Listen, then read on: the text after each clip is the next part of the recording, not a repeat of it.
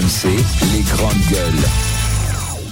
Jordan Bardella, président du Rassemblement national, bonjour. Bonjour. Quelle semaine euh, à l'Assemblée nationale On va y revenir. On a appris euh, ce matin que le tout nouveau président de la commission des finances à l'Assemblée nationale, le député insoumis Eric Coquerel, faisait l'objet de rumeurs sur euh, son comportement douteux vis-à-vis des femmes. Qu'en pensez-vous? Je commande pas les rumeurs. Euh, je commenterai éventuellement euh, affaire s'il doit y avoir affaire, mais euh, je ne commande pas les rumeurs. Désolé. Circulier, rien à voir. Bah, je, euh, je sais pas. Vous avez des éléments, des. Enfin, je suis. Excusez-moi, je suis pas l'avocat de de de- de- d'Éric Coquerel, mais euh, je. Depuis ce matin, on me dit je peux avoir votre réaction aux rumeurs. Donc je sais pas de quoi il s'agit. Il y a Mhm. des rumeurs. Bon bah il y a des rumeurs. Donc vous préférez vous intéresser plus à la, à la désignation d'Éric Coquerel Moi, à si la vous voulez, présidente de la commission des finances. s'agissant de Monsieur Coquerel, c'est que d'abord hier la la l'usage républicain n'a pas été respecté. L'usage républicain, c'est que euh, d'ailleurs le président du Sénat Gérard Larcher l'avait dit, c'est que le Rassemblement national aurait dû présider la commission des finances, puisque il est de coutume depuis Nicolas Sarkozy en 2007, ça a été inscrit dans le règlement intérieur de l'Assemblée. Euh, la présidence de la commission des finances revient à l'opposition et notamment au premier groupe d'opposition. Donc elle aurait dû revenir à Jean-Philippe Tanguy, qui est un gaulliste, qui a été un des très proches de Nicolas Dupont-Aignan, qui a rejoint le Rassemblement national, qui est élu du Rassemblement national et qui a euh, le CV, je dirais, la compétence économique pour euh, avoir cette fonction de contrôle de l'action du, du gouvernement. Et on s'est retrouvé avec euh, une lâcheté absolument inouïe des, des républicains et de la droite au sens large, qui a retiré au troisième tour son candidat, notamment Charles de Courson, et qui a préféré euh, mettre euh, euh, Éric Coquerel à la tête de cette commission plutôt que de mettre quelqu'un du Rassemblement national. Et Vous dites que c'est- sentiment. vraiment les républicains Oui, parce qui que ont- en vérité, les, les- les LR tremblent devant le politiquement correct, et je pense que les LR, en tout cas l'Assemblée nationale, ont beaucoup plus peur euh, de, de, de croiser Sandrine Rousseau dans les couloirs de l'Assemblée et de son jugement que de leurs propres électeurs. Et ça, c'est très inquiétant parce que je pense que les électeurs des LR sont beaucoup plus proches, si vous voulez, du, du, du Rassemblement national que, euh, s'agissant de Monsieur Coquerel, de l'aile gauche, de l'extrême gauche. On parle de quelqu'un là qui marchait avec le CCIF en novembre 2020 dans une manifestation où on criait à l'Akbar à 100 mètres du Bataclan avec des islamistes et un collectif qui depuis a été dissous par le ministère de l'Intérieur. On parle de quelqu'un qui euh, a incité les clandestins à la basilique de Saint-Denis à occuper illégalement euh, la basilique. Et on pa- parle de quelqu'un qui incarne vraiment Mais de quoi vous euh, la branche islamo-gauchiste de, de, de l'Assemblée nationale. Bah, J'ai peur, si vous voulez, que la France insoumise fasse de la France le Venezuela. Et que, Non mais là euh, précisément sur le non mais euh, Sur ce ressortez pas le coup du Venezuela sur ce sur, poste-là. ce, sur ce poste-là de quoi vous avez des contrôles de quoi vous avez Bah, peur oui, euh, je, je, je pense que euh, je pense que la volonté de la France insoumise, c'est- la destruction de l'État. Voilà. Et c'est euh, à partir de ce point de vue-là, c'est d'empêcher le bon fonctionnement des oui mais, institutions. oui, mais là, et c'est là- d'utiliser d'utiliser ce, poste-là Oui. pour aller faire du contrôle fiscal. Vous avez peur Euh, du si, contrôle fiscal attendez, attendez. Et- Si c'est justifié. Ah bah alors là, je, je suis très étonné de vous, vous le patron que vous êtes, Bah ouais. parce que je peux vous dire qu'il y a beaucoup de patrons qui comprennent pas et qui sont euh, très inquiets de voir la Nupes prendre des responsabilités Ah bah, aujourd'hui. c'est justifié, Ils ont Bon, peur. écoutez, ça, ça, m'étonne de votre part, mais Bah, écoutez, mais et puis surtout, il y a un problème euh, il y a un de démocratie tout simplement. Je veux dire, la présidence de la commission des finances, elle doit revenir au premier groupe d'opposition. Et quoi qu'on en dise, le premier groupe politique d'opposition à l'Assemblée nationale, ça, c'est le avec débat. 80 unités, C'est le Ça, Rassemblement ça veut dire, national. ça veut dire qu'en fait, votre stratégie de respectabilisation euh, de- du mouvement trouve ses limites, puisque euh, effectivement, au sein de cette commission, on a préféré euh, un, un Coquerel, un, Upes, à un candidat RN. C'est pas la stratégie de normalisation. Il y a encore qui- un front qui- républicain finalement, Non, en quelque sorte. Il y a le, le non-respect euh, des institutions et du fonctionnement démocratique. Moi, je rappelle à tous ces Charles gens que Charles non, de Courson, il faut expliquer ce qui s'est passé. Il y avait un troisième candidat Oui, qui s'appelle Charles de Courson et qui est centriste, centre droit. Bon, il aurait pu euh, se maintenir, il aurait même pu, il aurait même pu être président puisque si les autres euh, s'étaient alliés, il pouvait passer devant vous et devant Coquerel. Il a préféré se retirer. probablement pour Pourquoi- ne pas être élu par les, avec Pour- les voix du Rassemblement Oui, national. mais je vais vous pourquoi- dire, moi, pourquoi il s'est retiré euh, Bah, parce que probablement il ne voulait pas. Voilà. Moi, je vais vous dire, hein, entre un LR Donc, et la France Insoumise, je n'hésite pas une seule seconde. Ben, lui, il a, lui, il a je préféré, vote pour le candidat des il a Républicains. préféré la France insoumise. Mais Et Jean-Luc Mélenchon l'a appelé pour le remercier. exactement, exactement. Mais je vais, il y a une forme de. pourquoi c'est pas Il démocratique y a une forme de collusion entre tout ça, parce que Jean-Luc Mélenchon, en réalité, il l'a cherché à le faire oublier pendant la campagne des législatives, mais la France insoumise a appelé à voter pour Emmanuel Macron au second tour de l'élection présidentielle. Emmanuel Macron a été élu grâce au soutien de la gauche et grâce au soutien de l'extrême gauche. Donc on peut pas, si vous voulez, être un adversaire crédible à la retraite à 65 ans, de vote. à la casse sociale euh, que va mettre en œuvre Emmanuel Emmanuel Macron euh, et en même temps vouloir s'y opposer. Donc il y a là une forme de, de cohérence. Mais je suis juste triste aujourd'hui pour les euh, électeurs de, et les militants de LR qui voient euh, leur, leur cadre et leurs représentants préférer euh, l'extrême gauche et préférer un axe Coquerel LR plutôt que de préférer des gens responsables du Rassemblement national. J'ai toujours pas compris pourquoi ça vous fout la trouille On va comme ça d'avoir un mec d'extrême gauche euh, qui à la commission Mais des finances. il n'est pas questions. tout seul. Non, il n'est pas tout seul. Il y a une Étienne, Étienne, commission. on, on va passer à l'autre sujet. Je crois qu'on a eu la, la réponse. Euh, J'ai pas eu. On a compris que vous avez votre, votre préférence, j'ai Léa, la mienne. Léa. Bon. question à Jordan Bardella. Non, moi j'ai une question sur les sur les députés. Euh, euh, la semaine dernière, c'était le- le- Ouais. l'entrée des députés à l'Assemblée. Euh, il y avait un groupe d'écolos qui avait planté un stand avec des scientifiques du GIEC dedans. Moi j'étais j'étais là et des scientifiques du GIEC et de l'IPBES qui sont donc des sommités dans leur domaine proposaient de faire des, des espèces de cours accélérés sur les questions dont les députés euh, auxquelles les députés s'intéressaient, sur lesquels ils avaient des enjeux pour potentiellement euh, territoriaux. Et on a eu euh, un seul euh, député RN sur les 89 que compte l'Assemblée nationale. Du coup, je me demande si le, le Rassemblement national s'intéresse aux enjeux environnementaux. Ah, je pense qu'on s'y intéresse beaucoup plus que les Verts, euh, qui sont, je pense, beaucoup plus préoccupés par, euh, l'installation des campements de migrants, l'écriture inclusive et la couleur des cartables que Ah. par euh, le- le- l'avenir de la, de la planète. Euh, Il y a un vrai sujet aujourd'hui dont absolument personne ne parle. On continue euh, à, à nous expliquer que euh, on va laisser des taxes très fortes sur les carburants pour inciter les gens à acheter des voitures électriques. Euh, on nous a d'ailleurs pas expliqué comment est-ce qu'on allait être indépendant vis-à-vis des, des filières électriques et des, notamment des métaux rares. Mais ça, c'est un autre en sujet. Mais euh, en même temps, vous voyez, il y a l'Union européenne qui vient de négocier un accord de libre-échange avec la Nouvelle-Zélande.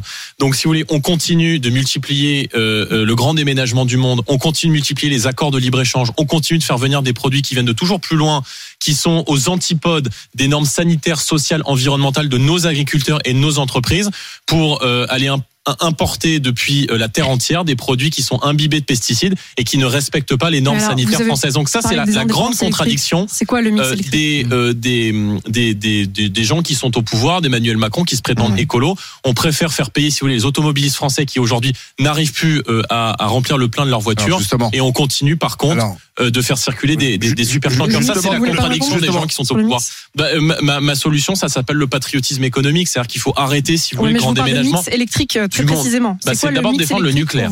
Mais ensuite, Parce que parce qu'on peut pas avoir un mix 100% parce nucléaire. que C'est les vous avez le parfaitement raison. Mais euh, en l'état actuel des choses, euh, sur le renouvelable, moi je suis très opposé à l'éolien parce que je pense que l'éolien est une catastrophe environnementale, que c'est une pollution euh, pour euh, les pour les pour les paysages, hein, pardon. Et on sait qu'un quart de l'électricité ne peut pas être stocké et qu'un quart du temps les éoliennes euh, tournent à vide. Donc d'abord il faut commencer par défendre le nucléaire, ce que n'a pas toujours fait Emmanuel Macron. Et on l'a vu avec la réouverture de la centrale à charbon. À Saint-Avold, on est obligé de rouvrir les centrales à charbon parce qu'on a affaibli la filière nucléaire. Or, le nucléaire nous permet d'avoir une énergie décarbonée. Et donc, il faut ça, investir dans si les énergies de demain, et notamment les énergies de la mer, parce que l'un des grands atouts de la France, c'est cet, cet espace maritime qui est peut-être le, le- le deuxième, euh, le deuxième le plus important euh, euh, au monde, et euh, d'investir, euh, je crois, dans, dans l'hydrogène. Mais, euh, Mais l'hydrogène, il est produit de manière carbonée oui, oui, aujourd'hui. je pense. Non, on peut, on peut avoir, 97%. non, on peut, on peut avoir le débat, mais Ah non, mais euh, c'est pas un débat. c'est c'était des- l'un des grands regrets 97% d'ailleurs de c'était d'ailleurs l'un des grands regrets de. Nicolas Hulot lorsqu'il est parti du gouvernement. Il a dit on n'a pas suffisamment investi, suffisamment mis d'argent dans, l'hydrogène. Mais euh, il faut continuer à investir dans, dans la dans la recherche et dans les énergies plus propres. Mais je dis juste qu'en l'état actuel des choses, se passer du nuclaire, c'est Ouais, suicidaire. L'hydro- D'un D'un point de vue l'hydrogène- stratégique, Non, mais il faut dire aussi que économique l'hydrogène, c'est pas une énergie, hein, c'est un vecteur d'énergie. Donc ça veut dire Euh, qu'il faut produire l'énergie auparavant. Jordan bon, Bardella, du coup, vous parliez de. Juste, vous- je vous peux parliez- juste rajouter un Oui. élément. Non, mais c'est important, le- les que nous dit le, on parlait du, du GIEC, le Haut Conseil pour le climat nous dit que la moitié euh, de nos émissions de gaz à effet de serre est liée à nos importations. Donc moi je veux bien qu'on Hmm. continue à taper sur les automobilistes, mais euh, l'intégralité du parc automobile français, c'est en termes de particules fines émises un super tanker. Il y en a 60 000 qui traversent la planète Oui. à cause de ce modèle économique. Donc la solution, c'est de rapatrier les lieux de production au plus près des lieux. entreprises- de attendez, on va, on va pas parler des. Ah bah, excusez-moi, je peux, je peux. Il y a plein de- il y a c'est plein de compliqué sujets. de faire en. Oh, Olivier, non, ça t'intéressait beaucoup l'électricité le... D'accord, mais il y a, les- il y a Léa, 10 minutes. C'est nous qui mettons le débat et on va parler d'autres Mm. sujets parce qu'il ne Ah, reste que aura 9 l'occasion minutes et qu'il y a le pouvoir d'achat qui est la priorité numéro un des Français en ce moment. Et le Ah, mais pouvoir d'achat, justement. Pouvoir d'achat. Oui. Je- je- le pouvoir d'achat, il y a un projet Et- de loi qui va arriver à l'Assemblée nationale. On a quand même déjà la, la plupart des mesures, notamment cette nouvelle aide euh, pour 9 millions de foyers les plus pauvres en France, 100 euros euh, et 50 euros par, enfant. Est-ce que c'est la bonne piste ça? Est-ce que vous seriez prêt à voter ça? S'il y a des mesures d'urgence, d'abord on regardera le dans, dans le détail, mais s'il y a des mesures, mesures d'urgence, évidemment qu'on les votera. Mais le problème, si vous voulez, c'est que euh, aujourd'hui, on se contente de distribuer des chèques aux gens qui sont dans des situations difficiles, qui bénéficient bien souvent euh, des minima sociaux et qui sont la cible euh, des, des mesures du gouvernement. Sauf qu'on oublie beaucoup de gens et on oublie notamment les classes moyennes et on oublie les classes moyennes qui elles sont trop riches euh, euh, au regard des critères pour rentrer dans les minima sociaux et qui ne sont pas assez riches pour bénéficier, pour rentrer dans les cases des gens à qui le gouvernement a fait des cadeaux fiscaux importants depuis cinq ans. Donc nous, ce qu'on propose, c'est un d'abord de baisser les taxes. C'est une logique qui est beaucoup moins infla- inflationniste que les distributions de chèques. Il faut baisser la TVA, notamment sur les, les carburants, l'électricité, le gaz, le fuel, et faire de ces produits des produits de première nécessité en ramenant la TVA de 20% à 5,5%. Il faut un panier de 100 produits de première nécessité, les produits hygiéniques, le riz, les pâtes, où on sort totalement la TVA, un panier de 100 produits, et évidemment, ça va bénéficier en premier aux familles les plus modestes. Et puis, il faut euh, évidemment revaloriser euh, les salaires, parce que tout augmente aujourd'hui, sauf les salaires. Et nous, ce qu'on propose, c'est de permettre publique, aux chefs d'entreprise d'augmenter les salaires de 10% et cette hausse de salaire de 10% est exonérée de cotisations patronales. Et puis il faut aussi, j'en termine, Mais salarial, réin- oui. réindexer les- que les cotisations patronales. que les cotisations patronales. Donc les salariales, oui. Exactement, que les cotisations patronales. Et Donc, ça fait 20% ex- quand même. exonérer, mais exonérer d'impôts pendant 5 ans. Et euh, dernière mesure, réindexer les pensions de retraite sur l'inflation. Parce que moi, je veux Ça, bien que le gouvernement... Oui, d'accord, c'est prévu, mais c'est eux qui les ont désindexés. que vous demandez au Et- gouvernement de reprendre vos propositions une Ah oui, je- proposition- je leur Bah, demande. euh, L'idée, c'est de, ils vont pas reprendre toutes vos propositions. Donc, euh, à quel moment vous serez prêt à, à voter ce projet de loi Écoutez, on est aujourd'hui dans une situation de blocage institutionnel. Elle n'est pas de ma responsabilité, elle est de la responsabilité d'Emmanuel Macron qui n'a pas fait campagne et qui n'a pas voulu faire campagne durant cette- ces élections législatives. La question, c'est pas jusqu'où les oppositions sont prêtes à aller, c'est jusqu'où le président de la République est prêt à amender son projet. Et moi, je lui demande des choses très claires. Est-il prêt, oui ou non, à renoncer à la retraite à 65 ans? Est-il prêt, oui ou non, à renoncer à l'augmentation des taxes sur les carburants et notamment sur l'énergie? Est-il prêt, oui ou non, à instaurer le référendum d'initiative citoyenne, la proportionnelle aux pour- élections Pour qu'il n'y ait pas Donc, de blocage, il faut aussi que vous fassiez un pas. Ça marche pas que dans un sens. Il faut non que mais chacun. ah fasse si ça marche dans un sens. Mais non. Mais si Bah, parce il est que majoritaire. Il va pas reprendre toutes vos il propositions. n'est pas majoritaire. Bah, il il, est majoritaire minoritaire. relative, Il est quand même. non, il a été mis en minorité. Oui. Non, non, il Donc est majoritaire. jusqu'où est-il prêt à aller pour débloquer le pays? Manifestement, il a été élu. Je ne remets pas en cause son élection. Mm. Elle est légitime. Oui. Mais son programme, lui. Parce que se détermine la politique de la nation aux législatives, lui a été défait dans les urnes il y a quelques jours. Mais Donc vous êtes sûr que les maintenant, il faut. Vous êtes Et d'ailleurs, la, la- la conséquence, je- je- j'en termine, la conséquence des victoires RN aux législatives, elle est immédiate. C'est d'abord, un, le fait que le pouvoir d'achat soit mis euh, en, en premier sujet de l'Assemblée nationale et en premier débat dès l'ouverture des premières sessions qui aura lieu à partir de la semaine prochaine. Et deuxièmement, les aveux timides de Gérald Darmanin sur l'affaire du Stade de France où il reconnaît sa responsabilité parce que l'autre grand sujet, c'est l'explosion de la violence Ah. en France. Le Stade de France l'a montré. Et là, Emmanuel Macron est totalement absent. Depuis deux mois, il n'y a rien. Pouvoir d'achat, sécurité, rien. de, de, enfin une réflexion, une question d'abord. La première chose, pourquoi je suis plus favorable à la prime Macron que l'augmentation des salaires de 10% Pour une raison simple, c'est que l'augmentation des salaires de 10% peut être, peut être supportée par une entreprise, mais si l'année l'année suivante le, le- le- le résultat est bien moins bon parce qu'ils ont eu une année difficile, la charge de l'augmentation des salaires demeure. Les primes Macron vont s'adapter à la fluctuation des chiffres d'affaires de l'entreprise et sur des bonnes années. salariés. Oui, mais bon, il y a, Ah bah, oui. il a, pas d'entreprise qui a un- il y a pas d'entreprise qui a un CDI avec le carnet de commandes et avec le marché. Donc il faut être dans le monde réel. Et une entreprise ne peut pas ne peut pas donner des garanties qu'elle n'a pas. Sur la prime, moi je suis pour une implication des entreprises, une corrélation entre les salariés et l'entreprise liée au résultat, qui a une, forme d'intéressement qui fait que bon, sur une mauvaise année, elle n'aura pas à le supporter, puis sur une bonne année, c'est une bonne année pour tout le monde. Ça, c'est la première chose. La seconde chose, vous êtes un chef d'entreprise et, et vous fabriquez des t-shirts. Je vais vous parler de patriotisme économique, euh, comme celui de, de, de, de Étienne, t-shirt de qualité moyenne, hein, bien sûr. Et pourtant moulsement utilisé. Et, et que vous avez deux solutions. Euh, La première, vous allez fabriquer ce t-shirt euh, au Maroc, il va vous coûter 0,80. Mm. La deuxième, Oui, vous allez le fabriquer en France, il va vous coûter pour des raisons hein, de coût du travail et tout, il va vous coûter 2 euros, 2,50 euros. Moi, je trouve l'idée du patriotisme économique, je suis plutôt favorable, bien sûr. Vous allez faire quoi? Vous allez faire quoi? Si vous fabriquez un million de t-shirts, vous allez les acheter à 0,80 au Maroc ou à 2,50 euros en France? Et, modèle et donc le consommateur Non, mais- va aller non, payer. mais ça va se c'est- répercuter c'est- sur c'est le clair, pouvoir d'achat. Le modèle, le, le modèle économique que vous défendez, donc c'est faire fabriquer par des esclaves pour vendre à des chômeurs. Non, c'est pas du Alors, tout le modèle. Le modèle, je dis, c'est de revoir aujourd'hui, pour, pour pratiquer le, le- le patriotisme économique, il faut que le modèle économique français soit armé face à la mondialisation. Mais vous il faut d'abord nous armer raison. face à la mondialisation. Ça, c'est l'étape 1. Et l'étape 2, c'est défendre le, patri- le patri- patriotisme La première économique. mesure de patriotisme économique qu'on va défendre, c'est euh, ce que d'ailleurs ont toutes les grandes puissances qui fonctionnent dans la mondialisation, c'est de permettre à l'ensemble des TPE-PME françaises d'avoir un accès prioritaire dans la commande publique. Aujourd'hui, euh, pour avoir euh, dans les cantines des écoles, des collèges, des lycées, pour faire en sorte qu'on dirige et qu'on flèche la commande en priorité vers les agriculteurs de la région ou du pays, c'est très compliqué. Il faut des normes environnementales, sociales, il faut jouer sur des clauses. Or, aujourd'hui, l'Union européenne interdit toute forme de patriotisme économique parce que l'UE, dans la manière dont elle fonctionne aujourd'hui, c'est la concurrence, c'est le tous contre tous. Donc, nous, ce qu'on propose, c'est euh, d'inverser en réalité le coût de la distance. Regardez, je vais vous donner un exemple très simple. Dans la restauration publique, on va rester sur cet exemple. Dans la restauration collective aujourd'hui, vous avez 75% du bœuf consommé par nos enfants dans les, dans les, dans les cantines des écoles qui est d'origine importée.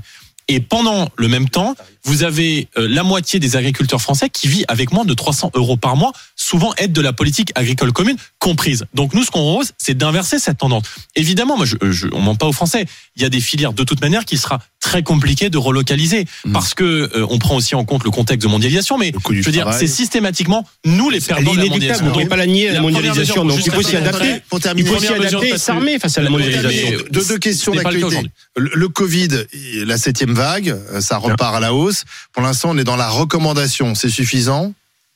Non mais je, je- on va vivre durablement avec. Donc on va pas se poser la question tous les deux mois du reconfinement, euh, de la fermeture des écoles, etc. Et le on, on a quand même, on Et a quand même. Je, je, je- il y a quand même un, un petit truc encourageant là dans ce que j'ai entendu de, de, de- notamment de la part d'Olivier Grégoire, c'est que pour la première fois on nous parle de responsabilité. Ça fait deux ans et demi qu'on nous infantilise, qu'on nous explique qu'il faut mettre des masques sous la douche, qu'on doit remplir des petits papiers quand on sort de la maison, etc. Bon, là j'entends parler de responsabilité, on va faire confiance aux Français, donc ça va dans le bon sens. Mais euh, je veux dire, on commence à avoir du recul sur l'épidémie. Je pense que cette vague, je, je, je suis pas scientifique, je suis pas médecin, je regarde ce que dit le consensus scientifique et je regarde aujourd'hui beaucoup de médecins dire euh, euh, au regard de euh, l'arrivée des vacances scolaires de la fermeture de facto des euh, classes euh, dans les écoles, euh, du recul qu'on a sur l'épidémie. On connaît les publics à risque, on sait que beaucoup de gens qui sont à risque vont probablement mettre le masque cet été.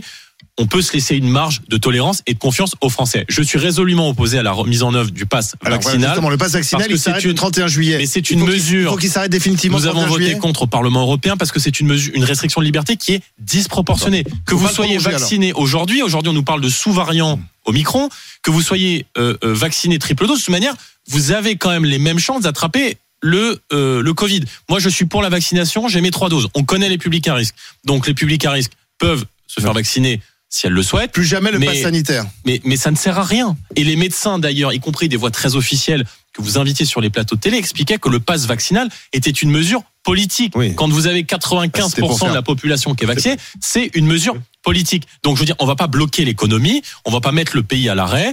Il faut être, il faut être pragmatique, il faut suivre la courbe et, et, et pas arrêter de faire peur aux gens et de gérer ça de manière Ni dingue et de manière complètement hystérique. transports. Mais je pense qu'en l'état actuel des choses, ça ne se justifie pas. En tout cas, c'est pas. euh, Je veux dire, je, je lis les comme vous, je lis les médecins, j'écoute les médecins que vous invitez sur les plateaux. Euh, bon, pour l'instant, je, je, je, je pense qu'on peut faire confiance aux Français. Une dernière question. Quelle va être la répartition des rôles entre la bosse, Marine Le Pen, et vous? Vous êtes président du Parce que vous Rassemblement êtes national. président du Rassemblement national et le président du groupe Rassemblement national D'abord, à je suis président du Rassemblement national. Euh, par intérim, il y aura une, euh, un, un congrès qui sera organisé euh, à l'automne, D'accord. euh, que nous organiserons. L'élection interne aura lieu à la rentrée, le congrès aura lieu à, à l'automne. Ah, Je, je, Louis moi, je, Peut-être qu'il y aura voilà. plusieurs, peut-être qu'il y aura plusieurs candidats. En tout cas, c'est un exercice de, de démocratie intéressant. C'est Marine Le Pen qui va décider s'il y a des candidats ou pas. Non, c'est- ce sont les, les, les, les gens du Rassemblement national qui décideront si oui ou non ils souhaitent se présenter. Louis Alliot a indiqué qu'il il serait peut-être intéressé par une candidature. Donc, euh, donc il n'y a pas de, il y a pas de débat. Et, et quant à moi, je proposerai aux adhérents de poursuivre le chemin qu'on a tracé ensemble depuis un an et qui nous a permis, euh, à travers cette candidature à la présidentielle et puis aux législatives, de- d'enregistrer des, records de, de voix 2027, très vous- importants. Vous serez candidat à l'élection présidentielle en 2027 Non, mais d'abord, je- enfin, c'est 2027, c'est- très loin. Oui, donc bien si sûr, vous, mais c'est en même temps très si court. vous nous laissez un peu le, le, le, le temps, on va d'abord euh, évidemment euh, euh, organiser ce congrès. Marine, quant à elle, même si elle ne préside plus le RN, assure la du groupe à l'Assemblée. Non, quand je même rêve absolument pas. me- La présidentielle, vous y pensez en jamais me rasant. Non, je, je, je pense à la réussite de, de, de nos idées. C'est pas de la langue de, de, de Pourtant, bois. vous êtes rasé de près. Hein. Euh, parce que je me suis rasé ce matin. Merci Jordan à vous. Bardella, lundi, Zora Habitant, Didier Giraud, Thomas Porcher.